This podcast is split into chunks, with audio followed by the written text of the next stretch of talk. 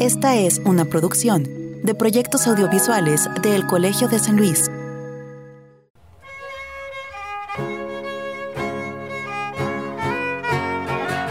Detrás de los primeros pasos que recientemente ha dado México en el reconocimiento de los derechos indígenas, hay un largo proceso histórico de invisibilización y represión de sus formas de pensamiento. Durante dos siglos, estas formas se consideraron un freno al desarrollo y atentaron contra el proyecto nacional mexicano de inicios del siglo XX, que tenía al mestizaje y a la modernidad como eje central de nuestra identidad. Hay que decir que esto fue un proceso colonial que se dio a nivel global, donde las formas de vida de casi cualquier pueblo originario fueron consideradas primitivas, profanas y básicamente como un estorbo para el acaparamiento de recursos y riqueza. Lamentablemente, esto aún persiste.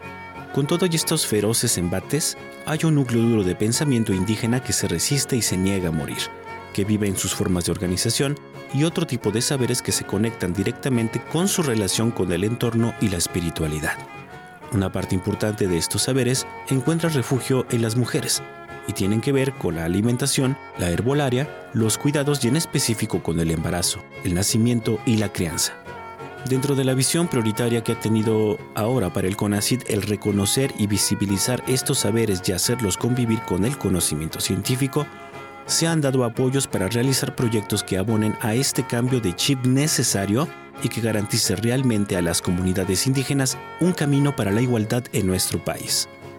Hoy en Entre Voces hablaremos justo de un proyecto que recoge saberes de mujeres Tenec y Nahuas con Oresta López, Palmira Flores y Marcela Sánchez del Laboratorio de Investigación, Género, Interculturalidad y Derechos Humanos de El Colegio de San Luis. Proyectos audiovisuales del Colegio de San Luis presentan Entre Voces un espacio de comunicación de las ciencias sociales y las humanidades.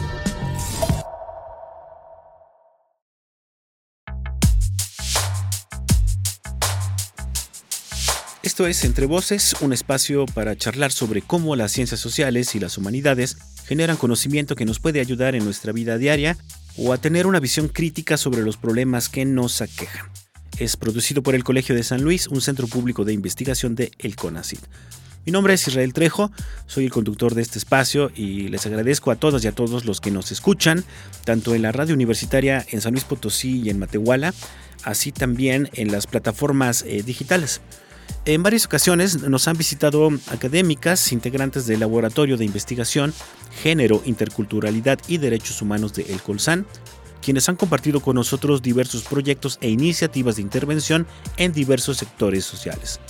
Bien es sabido que desde hace años trabajan con temas relacionados a las mujeres indígenas en una dinámica de colaboración y diálogo de saberes.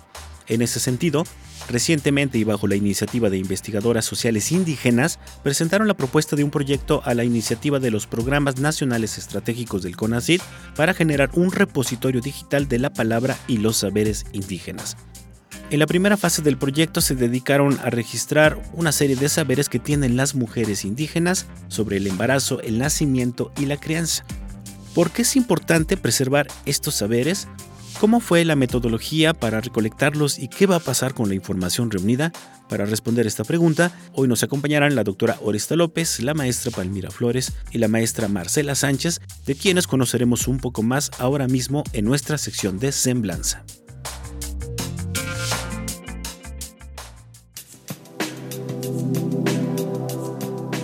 Oresta López Pérez es doctora en Ciencias Sociales por el CIESAS Occidente historiadora y antropóloga de la educación y actualmente es investigadora de El Colegio de San Luis. Es miembro del Sistema Nacional de Investigadores Nivel 2 del Consejo Mexicano de Investigación Educativa. Fue presidenta de la sección de Educación de la Latin American Studies Association, presidenta de la sección San Luis de la Federación Mexicana de Universitarias, entre otros nombramientos. Es autora y coordinadora de 12 libros y más de 30 capítulos de libros. Actualmente encabeza el Laboratorio de Investigación, Género, Interculturalidad y Derechos Humanos de El Colegio de San Luis. Palmira Flores García es una mujer indígena, representante de la comunidad triqui en San Luis Potosí y maestra en asuntos políticos y políticas públicas por el Colegio de San Luis. Es colaboradora del H Ayuntamiento de San Luis Potosí como coordinadora general de la Junta Directiva en la Unidad de Atención Especializada a Pueblos y Comunidades Indígenas. Es miembro del Observatorio de Participación Política de las Mujeres del Estado de San Luis Potosí del CEPAC y representante de los pueblos originarios ante el Comité de Planeación del Desarrollo Municipal. Marcela Sánchez Flores es maestra en Antropología Social por la Universidad Autónoma de San Luis Potosí y El Colsan. En 2018 recibió el reconocimiento como egresada distinguida de la Universidad Autónoma de San Luis Potosí.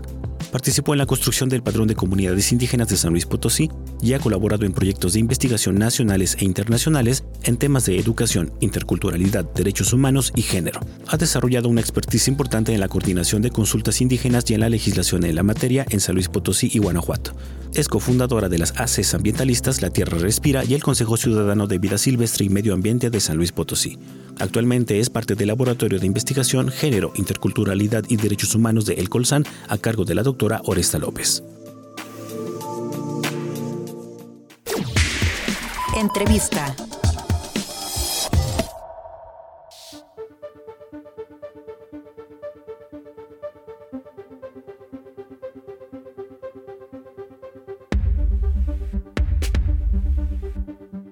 Ya estamos ahora sí en la cabina de Entre Voces eh, con dos de las integrantes de este proyecto eh, que se llama Repositorio Digital de la Palabra y los Saberes Indígenas. Primero le voy a dar la bienvenida, que ya la anunciamos y ya escuchamos su semblanza, la doctora Oresta López.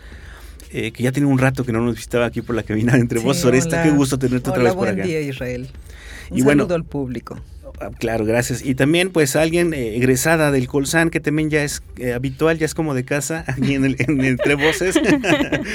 Palmira, ¿cómo estás? Palmira Flores, este, bienvenida también a, a, esta cabina a charlar otra vez sobre cuestiones indígenas importantes, ¿no? Gracias Israel, muchas gracias, pues esperemos este sea bastante...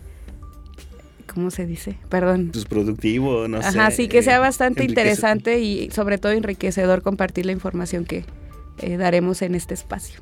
Muy bien, y claro, ahora está yo que empezamos contigo, ¿no? Eh, el proyecto es muy interesante. Hay que decir que ustedes ya llevan eh, muchos años desde el laboratorio de investigación, género, interculturalidad y derechos humanos del Colsan trabajando temas con comunidades indígenas y en particular con mujeres indígenas o jóvenes indígenas, ¿no?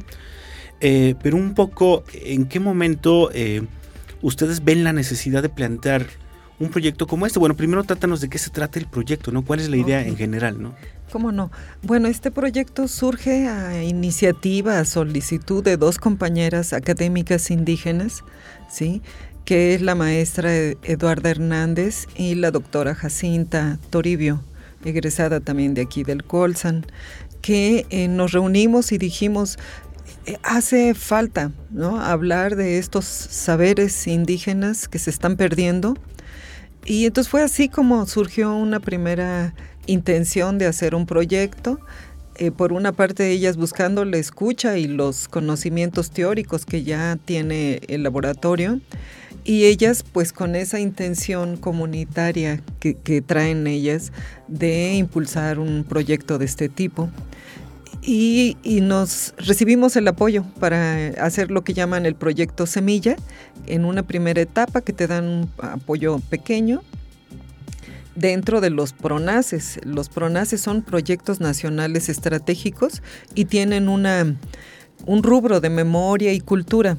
Y entonces ahí entra perfectamente, entró perfectamente, están diseñados para eso, para trabajar los saberes y este y todo lo que constituya también rescate, ¿no? Que propongan las comunidades indígenas. Entonces este proyecto es muy auténtico en ese sentido. Nace de una demanda de las mujeres académicas indígenas y se hace con ellas. Entonces eso es lo bonito, de que aquí están nuestras académicas como Palmira, como Jacinta, como otras colegas que son parte del proyecto a la par en la investigación, en la producción de conocimiento, en la producción de metodologías y recuperando también un enfoque desde la perspectiva de género, desde la perspectiva intercultural, desde la crítica de colonial, desde el diálogo de saberes y también desde la construcción de la pedagogía de saberes. Pero una construcción de una pedagogía de saberes donde eh, las académicas indígenas y las mujeres sabias, nanas, parteras, construyen este conocimiento en este diálogo de saberes y también marcan camino sobre cómo hacer eh, la transmisión de estos saberes eh, este, para fortalecer a sus propias comunidades y dar visibilidad a estos saberes como un reconocimiento de las comunidades legítimo que requiere un lugar en la sociedad y en, en la perspectiva de los cuidados esto es fundamental, ¿no? Eso, eso es lo que te quería preguntar porque hablar de saberes indígenas es hablar de todo un universo, ¿no? Hay, hay mucho tipo de saber, muchos tipos de saberes indígenas, pero ustedes se van a enfocar en los saberes relacionados eh, con las mujeres, la crianza, ¿no? El embarazo el, y la crianza. El embarazo, el nacimiento y la crianza. Está muy focalizado los tres tipos de conversatorios que vamos a hacer y también darle visibilidad a, a las parteras y nanas indígenas, a sus saberes, pero también a sus historias personales. Es decir, no extraer saberes y colocarlos sin la historia de quienes los construyen con su vida, ¿no? En el día a día, que son estas parteras, ¿no? Que, también entrarían en este diálogo de, saberes. Muy bien, Palmira, esto ya lo hemos platicado en, algunas charlas que, hemos tenido también en este programa, ¿no? Eh, la posición y la participación de la mujer indígena histórica y cómo empieza pues a modificarse. Eh, tú lo comentabas en tu mismo caso, ¿no? A partir de que empiezan a involucrarse en, eh, el mundo académico, en posgrados, en este tipo de cuestiones, ¿no? Aquí lo que me interesa saber es qué tan importante o, por qué no se había trabajado antes este tipo de, proyectos como de rescatar, ¿no? Y, lo importante de, que se esté intentando ahora, pero hacer... A, a raíz de una iniciativa propia de las mujeres indígenas. Yo creo que aunado a la iniciativa que tienen las mujeres de que estos saberes se empiecen a, pues por una parte a reconocer, pero también a divulgar en otros espacios fuera de las comunidades, tiene mucho que ver también con, con los trabajos o el interés que tienen ahora las instituciones académicas, ¿no? En este caso, me atrevería a decir que las mismas instituciones académicas pues tienen el objetivo de generar más información de impacto para las comunidades con las que se trabaja, porque también durante muchísimo tiempo se había estado documentando, pero casi nunca se escuchaba la voz de las mujeres a quienes eh, se entrevistaba o se llegaba a dichos espacios para tener esa información que es valiosa en muchos aspectos, ¿no? En ese sentido yo creo que se cumplen dos demandas. Por una parte, la de las mismas mujeres ¿no? que reclaman que estos saberes son importantes ante otros contextos, como lo puede ser la falta o la ineficacia quizás eh, de los sistemas de salud para poder cumplir con este derecho a la salud, pero también un poco también el interés ahora de las instituciones a partir de estas demandas de incluir la voz de las mismas mujeres en estos trabajos eh, que ya tienen pues cierta rigurosidad, ¿no? Y creo que en este sentido es muy importante resaltar que se está teniendo un avance eh, para poder ahora como relacionar dos campos que en algún otro momento pudieran verse como muy distantes, ¿no? Que es el caso de los saberes comunitarios o los saberes de los pueblos originarios y la academia también, ¿no? Creo que esta parte eh, es muy importante resaltarla y también yo creo que uno de los beneficios que va a tener este proyecto es, como lo comentaba bien la doctora Oresta, es que son las mismas mujeres de las comunidades, eh, las señoras grandes, las nanas que van a estar documentando o nosotros vamos a estar documentando pues esta información, pero desde su propia voz, ¿no? Ya no solo como investigadores externos que llegan y no conocen quizás lo que hay detrás también de la vida de estas mujeres que tienen un papel fundamental al interior de la comunidad. Un poco para, eh, complementar más esta visión que podamos tener los, los que no estamos cercanos precisamente a todo este tipo de saberes, me llamaba mucho la atención ahorita que decías que de pronto estos saberes de suplen eh, las deficiencias de un sistema de salud mexicano que sabemos que en zonas eh, no urbanas eh, puede ser pues bastante complicado, ¿no? Bastante complejo. Pero platícanos un poco, eh, yo sé que, que, también hay mucha diversidad en las comunidades indígenas, en los pueblos indígenas, pero más o menos de qué tipo de prácticas estaríamos hablando cuando hablamos de estos saberes que tienen que ver con, con el embarazo, el nacimiento y la crianza. Ajá. Bueno, pues específicamente algo que se ha resaltado mucho en el proyecto es el tema de las parteras, ¿no? Creo que esta, este conocimiento que se ha estado perdiendo también porque ya son muy pocas personas las que tienen este saber. Por una parte, eh, ante el mundo tan globalizado que tenemos y también por la discriminación que se ha vivido, como de que ya no tienen utilidad o que no tienen una funcionalidad, ¿no? Como si fuese un conocimiento que no sirve. Así se dice, es que esos, saberes ya no sirven. Más bien ahora se piensa al revés.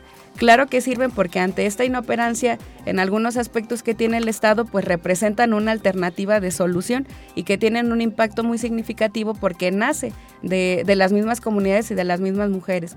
En el tema de la crianza, pues yo creo que son muy diversos porque eh, depende muchísimo también de las mujeres y del pueblo al que pertenecen, ¿no? O sea, el tema de la crianza o el tema de la, de la mujer pues se puede como diversificar demasiado, ¿no? No solamente sobre cuál es la función que tiene la madre eh, al momento en que está maternando a los niños o a las niñas, sino también eh, la transmisión de conocimientos, ¿no? Yo creo que las mujeres, además de ser dadoras de vida, también son transmisoras y portadoras de un conocimiento que solamente pues las mujeres saben hacerlo, ¿no? Y en esos procesos pues son muy diversos, muy, muy diversos. ¿Y esos conocimientos tú crees que se estaban medio perdiendo o siguen como muy firmes, ¿no? Eh, incluso al margen ¿no? de, todo lo que conocemos como de este discurso científico, etcétera, ¿no? Pues es que yo creo que depende mucho el contexto también, porque si hablamos a lo mejor de comunidades que están asentadas en zonas urbanas, pues sí es algo que está en muchísimo riesgo. O sea, yo creo que ya muy poca gente practica cosas que se hacen en la comunidad también por las necesidades de ese contexto. A lo mejor ya no tienen tanto tiempo o disponibilidad para realizar las mismas prácticas que hacían anteriormente en su comunidad. Y en las comunidades, por otra parte, pues a veces eh, no es que no se les vea como con utilidad, sino que eh, al, al, estar en un momento donde la sociedad es muy acelerada, el mundo es muy globalizado, se buscan otras cosas. Es como si les crearan necesidades nuevas y de pronto como que haya un desprendimiento de esos conocimientos y pocas mujeres que conocen el valor que tiene, pues se preocupan ante esta situación, ¿no? Pues de preservar ese tipo de saberes o ese tipo de conocimientos. Claro. Y ahora está, em, me resisto a decir, y de este lado, ¿qué pasa? Porque ya no quisiera hablar yo como de dos lados, ¿no? De saberes. Pero eh, un poco para, hacerme entender, eh, desde el punto de vista de la academia, porque es importante eh, visibilizar, ¿no? Tomar, dialogar con las mujeres y hacer visibles este tipo de saberes, ¿no? Bueno, durante la pandemia fue muy claro, ¿no? cómo ante el cierre de los servicios de salud por una pandemia, ¿no? Las mujeres incluso era más seguro parir en sus casas o que ante un o alguna duda durante sus embarazos o el cuidado de los niños era más peligroso ir al, al sistema médico de salud que y se dieron y yo creo que la sociedad se dio cuenta que había perdido muchos saberes de cuidados y era por internet donde estábamos interactuando diciendo, oigan, ¿qué, ¿qué hacemos para atender el oído del niño o qué hacemos? Y sin embargo, los pueblos indígenas durante la pandemia tenían todos estos saberes, salvo aquellos que ya no tienen parteras, aquellos que sí hemos sabido, por ejemplo, en San Luis, que hay comunidades que ya no tienen partera y que tienen que ir a otras comunidades donde sí tienen partera, porque han sido perseguidas, han sido criminalizadas, y sus saberes han sido menospreciados. Entonces, bueno, para mí es muy claro también otros ejemplos, ¿no? Como en el istmo de Tehuantepec, eh, durante el gran temblor que sufrió, que se fragmentaron carreteras, cayeron hospitales, las parteras fueron dadoras de salud de niños, de mujeres durante un buen tiempo, incluso se les dio un reconocimiento nacional por todo su trabajo. Y ahí no fue la pandemia, fue un gran desastre que es el que nos coloca frente a la necesidad de colocar lo, importante que son los cuidados.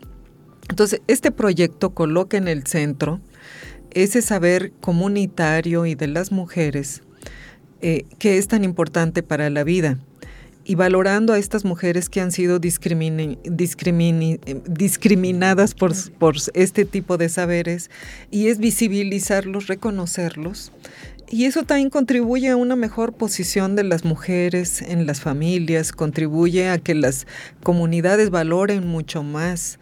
Y estamos teniendo una metodología intergeneracional con perspectiva de género, es decir, reconociendo los derechos de las mujeres, reconociendo la importancia del relevo generacional de los saberes en las comunidades y esta metodología la hemos venido construyendo desde el proyecto Semilla en diálogo con las, con, con, digamos, un pilotaje previo en donde nos decíamos, por ejemplo, el repositorio puede ser digital o cómo lo quieren, ¿no? Les preguntábamos. Y ellos decían, sí, que sea digital, porque nuestros hijos le hacen más caso al celular. Que, este, entonces dice, si ahí ve, les ponemos ahí mensajes en nuestro idioma sobre cómo es el cuidado de los niños, sobre muchos saberes, dice, le van a hacer más caso a que si se los ponen de otra manera. Entonces, de verdad que sí pensábamos que a lo mejor un repositorio digital no era el indicado hasta que nos confirmaron las nanas, las madres eh, en las comunidades. Sí, sí, los chicos quieren que sea, este, dice, durante la pandemia no los podíamos separar del celular, dice, siquiera que tengan contenidos propios también nos señalaban eso, dice, este proyecto le daría contenidos propios en, nuestro, en nuestros idiomas que no lo hacen otro tipo de proyectos, ¿no? Entonces empezamos por eso a pensar en la posibilidad de hacer spots de radio, en hacer historias de vida de las parteras, y que esas historias de vida sean colocadas en, pequeños libros que se repartan en las comunidades. Eso sí, digital y también impreso, manual, para que circule, porque digamos, pues no hay recursos como para hacer en cada comunidad un, un espacio educativo, un museo, una cosa de este tipo, un centro documental, ¿no? No, no hay recursos, sino estamos usando, optimizando los pocos recursos que, hay para llevarlo a cuatro estados. Esto va a estar ah, operando en la Huasteca Veracruzana, en Oaxaca. En Oaxaca va a estar incorporada la red de parteras eh, indígenas del Istmo también la, Universidad Comunal de Oaxaca participa y, este, comunidades, eh, digamos, grupos de comuneros y comuneras de la Mixteca. Entonces, de Oaxaca fue, es una participación intensa también. Y bueno, en San Luis Potosí, en la Huasteca Potosina, en la zona Nahua, en la zona Tenec, donde están nuestras colegas Diana Carolina Santiago, donde está Eduardo Hernández, y, en la ciudad, ¿no? E, e, este, la comunidad que, que de, Palmira, de mi colega Palmira, e, este, la comunidad triqui que habita en San Luis Potosí y que es también una experiencia indígena urbana, donde podemos contrastar también cómo se da ahí la conservación de estos saberes y la interacción con el sistema de salud urbano. Claro, también. Eh, que son muchos aprendizajes y no solo para las propias comunidades, para el sistema de salud, para la sociedad misma. Y yo aquí hablo también de que esto tiene interés para los estudios de mujeres, ¿no? Pero también a los estudios comunitarios de avanzada que se están haciendo ahorita en todo el mundo para volver a, a restablecer estrategias de cohesión social comunitaria que se han perdido enormemente por un capitalismo neoliberal muy agresivo que está presente en todo el planeta. Entonces, los aportes de este proyecto en términos teóricos, en términos de producción de saberes, este, son, creo yo, valiosos. Ojalá que podamos más adelante traerles nuestros avances. Claro. Y, y también, bueno, por supuesto, lo más valioso es el diálogo de saberes. Es lo que yo coloco en el centro, ¿no? Que todo se construya en formas dialógicas. Pues mira, antes de irnos al corte, nos queda por ahí un minutito, pero no quiero eh, dejar pasar eh, algo de lo que ha mencionado Oresta, ¿no? Eh, cómo se está complejizando la realidad de los pueblos indígenas, porque creo que todavía subsiste una idea de que están como encapsulados de que no tienen contacto con el resto del mundo, con la tecnología, etcétera. Eh, ¿cómo, ¿Cómo va ahorita el asunto en, ese sentido? Sí, yo creo que este tipo de proyectos, como bien lo, lo ejemplificó la doctora Oresta, ¿no? El hacer un repositorio digital creo que también evidencia mucho eh, el acercamiento que las comunidades tienen y sobre todo demostrar que no son eh, poblaciones estáticas o que están como aisladas en, en, el marco del, de la ruralidad, sino que sí tienen interacción y la poca interacción que se vive con la sociedad fuera de la, de la comunidad, pues sí tiene un impacto en las relaciones que se dan en la misma comunidad también. Yo creo que hoy día pudiéramos decir que las comunidades, la, gran mayoría de las comunidades sí tiene disponibilidad del uso de un teléfono, por ejemplo, tal vez en un sentido muy básico, ¿no? Para compartir WhatsApp, para ver Facebook, pero eso representa esta parte que mencionábamos, ¿no? Que no son comunidades estáticas, que no son poblaciones estáticas que están ahí en la total marginación, al menos en este aspecto que tiene que ver con el uso de las nuevas tecnologías y también las nuevas herramientas comunicativas. Y pues creo que el claro ejemplo es los trabajos que las mismas comunidades empiezan a hacer por misma gente en la comunidad, ¿no? Que utilizan estas herramientas como el video documental, la radio para o el, o el sistema podcast también, ¿no? Como para hablar de este tipo de saberes. Muy bien, pero nosotros nos tenemos que ir ya al corte. Eh, te voy a agradecer a ti, Palmira, acompañarnos en este bloque del programa. Ahora este seguimos contigo porque en el segundo bloque viene Marcela Sánchez con nosotros. Pero bueno, les recuerdo que estamos hablando sobre el proyecto Repositorio Digital de la Palabra y los saberes indígenas, eh, que fue propuesto aquí por el Colegio de San Luis en conjunto con otras instituciones académicas, eh, que las vamos a mencionar un poquito más adelante. Eh, nos acompañó Palmira Flores, está también Oresta López y ahorita viene con nosotros Marcela Sánchez. No se vayan, estamos en Entre Voces, un espacio para comunicar la importancia de las ciencias sociales y las humanidades, producido por el Colegio de San Luis. Regresamos en un minuto.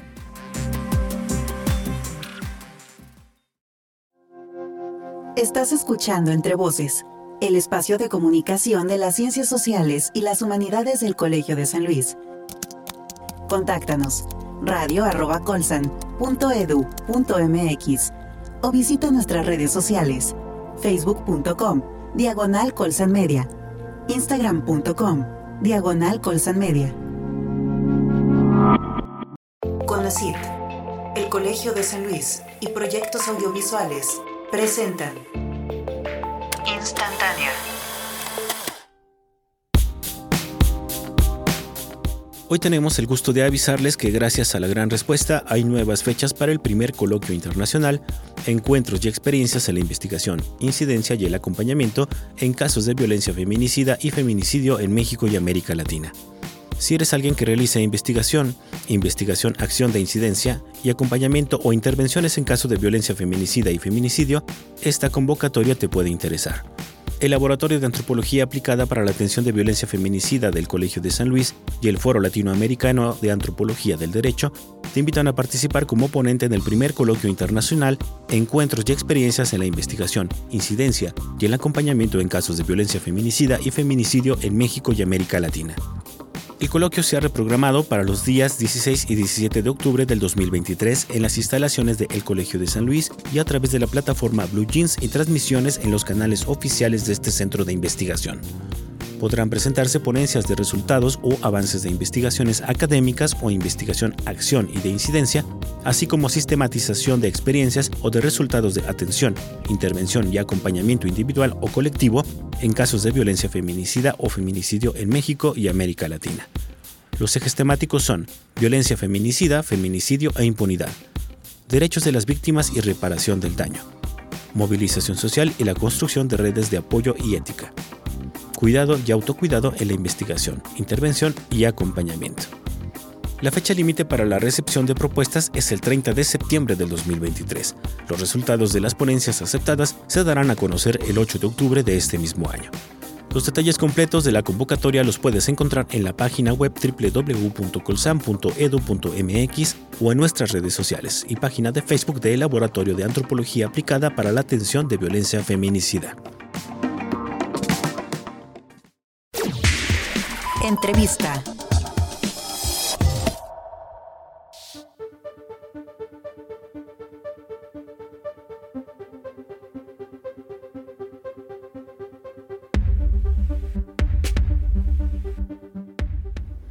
Estamos de regreso en Entre Voces, un espacio para comunicar la importancia de las ciencias sociales y las humanidades, producido por el Colegio de San Luis. Mi nombre es Israel Trejo y saludo nuevamente a todas las personas que nos escuchan aquí en San Luis Potosí Capital a través del 88.5 de FM, Radio Universidad eh, de la Universidad Autónoma de San Luis Potosí, también en su frecuencia en Matehuala, el 91.9, que llega incluso hasta algunos municipios del sur de Nuevo León y algunos otros del altiplano potosino. Muchos saludos para toda la gente de esta, de, de esta región y también agradezco pues a las personas que nos oyen ya en plataformas digitales, puede ser en Spotify o también puede ser en Google Podcast. Eh, por ahí, eh, si se van a nuestras redes sociales, que son Colsan Media, eh, nos pueden pues encontrar ahí los, los links directo o los códigos QR para que puedan escuchar, pues, por ejemplo, la entrevista que estamos teniendo hoy o entrevistas que hemos hecho pues desde el 2017 prácticamente a la fecha están ahí en nuestro canal de Spotify. Y ya que le mencionaba las redes sociales, lo quiero invitar también a que nos busque por ahí. No estamos como las redes oficiales del Colegio de San Luis, que se las puede encontrar como tal como el Colegio de San Luis AC. Nosotros tenemos eh, un perfil en Instagram y uno más en Facebook que se llama Colsan Media y lo dedicamos más a eh, compartir materiales de divulgación o de comunicación pública de la ciencia, no únicamente lo que hacemos con entre voces, ya en su formato podcast, etcétera, sino también de pronto por ahí estamos subiendo algunos reels en video sobre algunos temas o conceptos básicos de las ciencias sociales y las humanidades. Tenemos también algunos infográficos o carruseles, ¿no? Para dar información acerca de lo que hacen los investigadores y las investigadoras aquí del Colegio de San Luis. Así es que de verdad eh, vayan a, las redes sociales de Colsan Media para también poder tener una interacción con todos ustedes. Y ya que menciono esto, si nos escuchan Spotify a través de su teléfono móvil, ahí va a tener la opción eh, de que siempre ponemos una pregunta en torno al tema que estamos tratando eh, en cada episodio. Entonces nos gustaría mucho que también interactuáramos a través de ese medio que son las preguntas o las encuestas de Spotify. Pero bueno, hoy, les recuerdo que hoy estamos charlando sobre el proyecto Repositorio Digital de la Palabra y los Saberes Indígenas. Nos acompaña la doctora Oresta López, eh, que nos acompañó ya en la primera parte junto a Palmira Flores. Y ahorita aprovecho para darle la bienvenida a Marcela Sánchez, eh, también colaboradora de este proyecto y egresada también del Colegio de San Luis. Marcela, ¿cómo estás? Bienvenida. Hola, buenos días, Isra. Gracias por la invitación. Muchas gracias a ti por, por, venir a, esta entrevista. Y bueno, ahora está para, para retomar un poco eh, lo del proyecto, ¿no? Eh, a mí me interesa mucho saber cómo fueron organizando la metodología. Ya nos mencionaste que hay otras instituciones involucradas, otras investigadoras indígenas. Eh, si quieres ahorita las retomamos para mencionarlas para, para saber de quién estamos hablando y cómo fueron organizando pues la metodología, el trabajo de campo para empezar a hacer esta, esta labor que no es sencilla, ¿no? Salir y hablar eh, con las mujeres y que quieran compartir precisamente todos estos saberes, ¿no? Bueno, en, primer lugar, eh, reiterar que son cuatro estados, está Veracruz, Oaxaca, San Luis Potosí y el estado de Hidalgo, eh, y, en, y de que somos un equipo de investigadoras indígenas y no indígenas. Entonces, digamos de entrada, aquí es bien importante establecer metodológicamente acuerdos para un diálogo en donde puede haber muchas tensiones o diferencias o de enfoque, epistémicos, sobre todo en torno a nuestras prácticas metodológicas, ¿no? Porque digamos, eh, eh, nosotros tenemos siempre en la academia cierto tipo de prácticas, ¿no? Por poner un ejemplo, ¿no? Decimos, ah, pues hay que invitar a alguien que sea experto en tal tema, ¿no? Pero también eh, hay un, un reclamo, una petición de las colegas académicas indígenas que dicen, no, nosotras también les podemos compartir saberes. Y, y eso es, por ejemplo, de entrada algo que eh, cuando lo escuchas lo tienes que escuchar con empatía para construir metodológicamente con escucha y con interculturalidad una propuesta metodológica, ¿no? En donde cómo reconocemos los saberes de grandes profesores o investigadores teóricos del campo no indígenas, como también reconocemos a nuestras académicas indígenas en, este diálogo de, saberes. ¿no? Entonces, bueno, ese es, por ejemplo, algo cotidiano, la escucha y la posibilidad de tener un espacio donde todas las voces valen igual y todas las voces pueden hacer proposiciones. Por otra parte, bueno, en la academia tenemos ya también pues una serie de metodologías establecidas como los grupos focales, como recorridos de las políticas públicas que empiezan por los análisis normativos y este tipo de estrategias metodológicas, ¿no? Aquí la estrategia es la conversación, ¿no? La conversación, hacer conversatorios con las mujeres y con las comunidades para todo para que compartan los saberes, para que digan cómo colocamos los saberes, para que digan cómo quieren el repositorio digital por parte de los saberes que ellos aportan a la comunidad. Incluso firman cartas no de, eh, como digamos, de consentimiento informado, como se acostumbra, sino aquí las cartas son de autoría. De autoría, digamos, ¿no? De autoría. Es decir, si la señora da su testimonio sobre estrategias de parto, partería indígena, lo que firma es yo soy autora de este testimonio. Diferente a, que antes firmaban una carta de consentimiento y hagan con eso lo, lo que considere eh, ético la academia, ¿no? Aquí no, aquí sí hay límites de cómo usar el conocimiento, eh, aquí sí hay reconocimiento de la autoría y un diálogo con las mujeres y, con la comunidad, porque lo que interesa también es colocar en las comunidades un fortalecimiento desde estos saberes. No solo entre las mujeres, es algo que tiene que estar en la comunidad, porque así funciona ese mundo, ¿no? Es comunitario.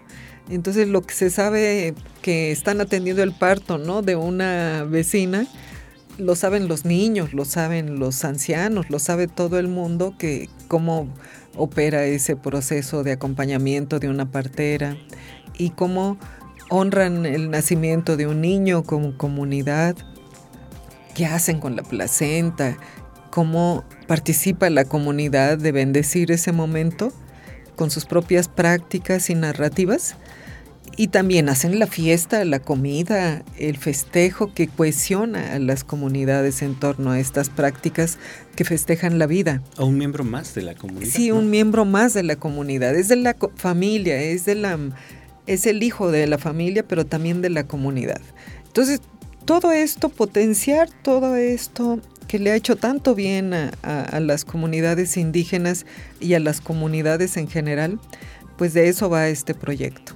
Oye, yo, tengo algo de curiosidad en, saber, ¿no? Sabemos que, digo, al asumirnos nosotros como un programa de comunicación de la ciencia, no adoptamos eh, la postura de porristas de la ciencia, ¿no? O de la academia. Y sabemos que hay eh, o ha habido muchas prácticas académicas en torno a las comunidades, ¿no? Creo que yo con alguna falta de ética, al decir como van a veces extraen la información y después esa información nunca regresa, ¿no? Aquí están ustedes procurando un diálogo que fue iniciativa precisamente de, investigadoras indígenas, ¿no? Así es. Eh, pero ¿cómo han respondido el, resto de la comunidad o tal vez me imagino las mujeres eh, de mayor edad, ¿no? Que a lo mejor tienen ya este tipo de resistencia en torno a los investigadores. ¿Cómo fue aquí la, la, eh, la compenetración, la convivencia, el diálogo para, para hacer este proyecto? No, yo sí creo que es un proceso complejo, ¿no? Complejo. Este, las comunidades también preservan en, en secrecía ciertos saberes por su propia protección, ¿sí? Y uno tiene que ser respetuoso, ¿no? Incluso el repositorio digital les da esa opción de que hay un lugar donde se pueden guardar narrativas que ellos no quieren hacer públicas porque quizás puedan ser estigmatizadas, o, criminalizadas, qué sé yo, de, ese, de las prácticas comunitarias, ¿no? Y, otras que, por ejemplo, sobre temas como el aborto, ¿no? O sea, entonces sobre esos temas que tienen que ver con la salud, el embarazo, el nacimiento, las comunidades deciden si lo hacen público o no lo hacen público o cómo se da, se da a conocer. Los repositorios digitales tienen esa opción de que no se puede usar eh, indiscriminadamente la información, sino hay partes que se hacen, dan a conocer, ahí está muy claro lo que se da a conocer al público y lo que la comunidad quiere preservar de otras formas, e, este, para no ser criminalizados, estigmatizados o porque pues es algo que en su cultura no se debe dar a conocer. ¿no? No todo, no, no sabemos todo, digamos, ni debemos saberlo todo. ¿No? Tienen derecho a, decidir qué cosas colocan en un repositorio digital y cuáles no. Muy bien. Y Marcela, bueno, eh, tú eres una colaboradora reciente del proyecto. Me imagino que después de esta etapa de campo y de, eh, digamos, eh, recopilar todo este tipo de testimonios, de saberes, llega un momento donde hay que sistematizar la información, ¿no? Hay que hacer algo con la información. En tu caso, ¿cómo te involucras en el proyecto y qué papel juegas, ¿no? En, en el mismo. Bueno, Sí me incorporé en el inicio, pero la verdad no pude estar participando en todas las actividades. Pero este actualmente pues ahora sí se va a hacer como el trabajo pues más pesado, más a profundidad en las comunidades. Digo, todavía falta para empezar la sistematización, que también es pues un trabajo pues pesado, pero de ahí pues se van a establecer categorías, ¿no? Categorías que se van a construir con todo el equipo que, que como ya se dijo, pues hay personas indígenas y no indígenas, no mujeres indígenas y no indígenas, que es lo importante. Y bueno, también resalta, yo quiero resaltar algo que es importante creo, eh, que también es generacional, ¿no? Este, las investigadoras eh, indígenas son jóvenes, ¿no? Que eso también te habla de que hay, pues hay un cambio importante en la academia, ¿no? Que cada vez más estamos acostumbrados ya a ver a, intelectuales indígenas en estos espacios y que pues es importante que estemos colaborando de esta manera, ¿no? Que es creo una, un aporte importante. Y bueno, pues este vamos a estar trabajando en las comunidades y es importante también que estas personas que vienen de comunidades indígenas, estas intelectuales, estas académicas, pues también tienen otra perspectiva, ¿no? Y ellas también nos aconsejan cómo trabajar, aunque tengamos nosotros esta experiencia en el trabajo de campo, ya no es ir a trabajar como antes se hacía, que bueno, yo también siempre procurando hacerlo así, ¿no? En la comunidad, sino con la comunidad, ¿no? Entonces, pues vamos a estar trabajando de esta manera y posteriormente, pues ya que tengamos pues muy, muy bien definidas las categorías que también nos van a aportar estas mujeres, pues vamos a, ahora sí, a sistematizar en colaboración de todas, ¿no? ¿Cómo, ¿Cómo procurar, Marcela? Digo, tú tienes mucha experiencia ya trabajando en campo, en comunidades, ¿no? Desde otros frentes, desde otros proyectos. ¿Cómo procurar eh, que no suceda lo que siempre sucede? O sea, sino que también en las mismas mujeres indígenas quede un aprendizaje para que ellas mismas en algún momento tal vez puedan seguir produciendo este, este tipo de repositorios o este tipo de, eh, de proyectos tal vez ya sin tanta intervención como externa, ¿no? Bueno, pues en primer lugar, el incorporar esta otra manera de trabajar con las comunidades también implica explicar cómo vas a estar elaborando ese tipo de proyectos y el explicarles exactamente estrategias y demás, eso hace que también las mismas mujeres en las comunidades luego vean que también lo pueden hacer, ¿no? Y de hecho siempre las hemos invitado, yo por ejemplo que pues sí tengo experiencia, por ejemplo con las consultas indígenas, ¿no? Y suelo trabajar mucho con mujeres indígenas, ¿sí? sobre todo con mujeres indígenas que forman parte del equipo y siempre estamos este, en diálogo, ver cómo vamos a trabajar con las comunidades, qué hacemos cuando se presenta cierta problemática, etcétera. Pero de ahí yo he visto cómo ellas también ya han, o sea, hecho su camino, ¿no? Y van haciendo este, con sus propias metodologías, más lo que aprendieron en el camino, en el trabajo y, ya pues empiezan a, hacer este proyectos solos, ¿no? Por ejemplo, te puedo platicar de una chica que, que estudió turismo y este, bueno, esta chica que, que estudió este turismo, por ejemplo, ella trabaja con proyectos pequeños con las comunidades de su, de su municipio, ¿no? Entonces ya empiezan ellas mismas a, a hacer acciones desde su propia perspectiva y con las comunidades y eso es importante, ¿no? Ahora nos quedan algunos minutos en esta, en esta charla, pero sí, no, no quisiera dejar que eh, nos explicaras un poco, eh, pues, qué pasó con los resultados de esta primera fase del proyecto, eh, cuáles fueron sus primeros resultados y qué va a pasar después, porque hablaron ustedes de estas convocatorias en torno a los PRONACES, que son, es un proyecto de CONACI de, problemas nacionales emergentes, ¿no? Una agenda de digamos, nacional en torno a ciertas problemáticas que atender. Evidentemente, desde muchos frentes, uno de ellos es la ciencia, pero eh, platícanos qué pasó con la primera fase de estos resultados que hicieron y ahorita qué va a pasar con esta segunda etapa, Muy bien. Bueno, eh, CONACIT lo que tiene es un comité técnico de seguimiento muy riguroso que revisa con mucho cuidado los informes, los entregables que, que uno promete y no solo se eh, revisa que estén ahí en términos cuantitativos, sino que sean coherentes con las metodologías. Eso me ha llamado la atención, que este comité técnico sí busca una coherencia entre lo que la metodología que uno promete y si la cumple. En ese sentido, creo que nos ha ido muy bien en, la, en las revisiones que nos ha hecho CONACIT, porque incluso se nos aprobó para hacer un proyecto ya 2023-2024. Solo se aprobaron siete a nivel nacional y es el nuestro que fue aprobado. Entonces tenemos ahorita el, el, apoyo para trabajar otros 13 meses el, el proyecto y con esa primera parte, eh, lo que vio CONACIT pues, es el potencial de los proyectos, que es lo que evalúa para ver si da un apoyo más amplio. Entonces sí nos dan ese apoyo más amplio y nosotros estamos pensando también incorporar a más, a más estados, incluso países, o sea, gente de otros países, ya que tenemos una metodología, una propuesta ya eh, piloteada, aprobada, que, que las comunidades aceptan creo que podemos compartir a otras redes de parteras o de mujeres indígenas esta propuesta. De entrada ya, ya tenemos contacto con la red de parteras mayas, de, este, que, que hay interés de compartir con ellas, y también un grupo de profesionales de la salud de San Luis Potosí que, que estudian en la universidad, porque cabe decir que además este diálogo de saberes también lo vamos a llevar a tres carreras, a profesionales de la salud en formación, a estudiantes, digamos, universitarios que se forman en, temas de salud, en temas de comunicación y en temas de educación. Entonces, digamos, una vez que se logran estas historias de parteras, estos conversatorios que generan múltiples narrativas, de esas múltiples narrativas se hacen spots para radio, se hacen videos, se hacen podcasts, se hacen muchas, muchos materiales para difundirlos en, los medios. También tenemos un sitio web que queremos compartir eh, con el público. Ya te he dado eh, este, un poco cómo, cómo buscarlo, ¿no? El repositorio.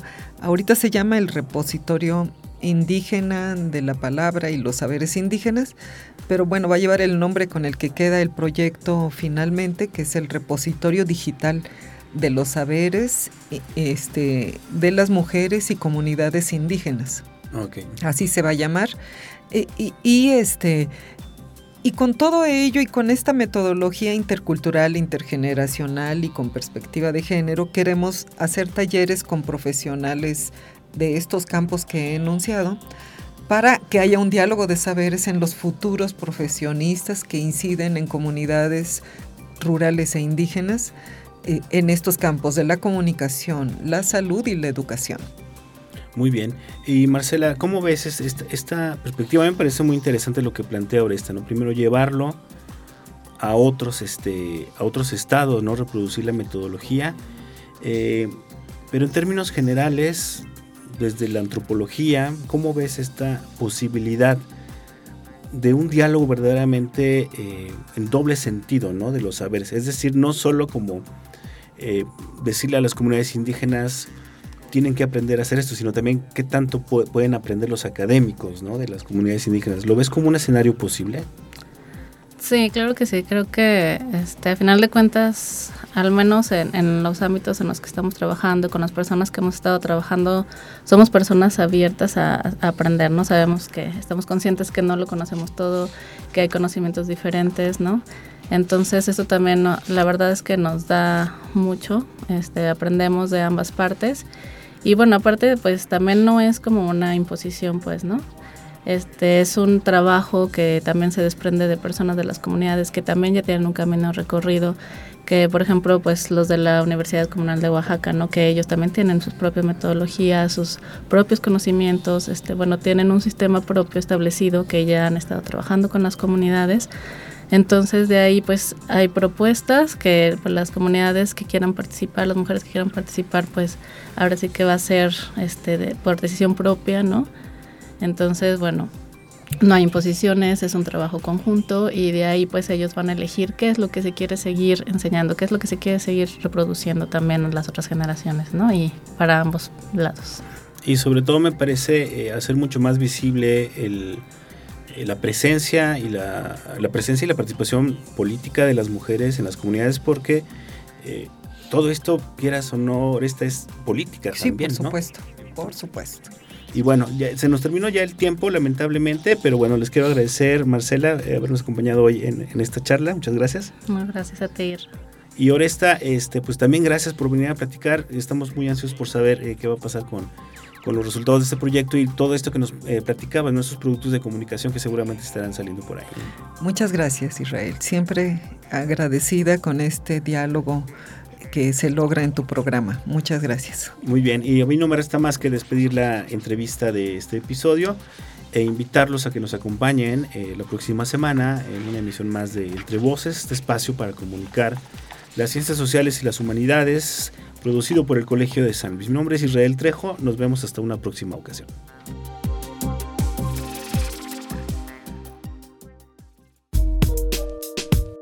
Si te interesó esta entrevista, no olvides visitarnos en nuestros canales de Spotify y Google Podcast. Si quieres interactuar con nosotros, ve a nuestros perfiles en Facebook e Instagram. Búscanos como Colsan Media. Dudas y comentarios al correo israel.trejo.colsan.edu.mx. La producción, contenidos y conducción de este programa estuvo a cargo de Israel Trejo Muñiz. Diseño gráfico, redes sociales y locuciones, Elsa Carrera.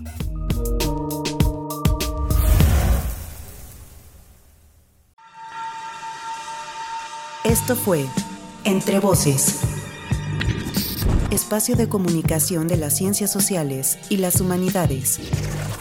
Producción, proyectos audiovisuales del Colegio de San Luis. Conducción y contenidos, Israel Trejo Muñiz.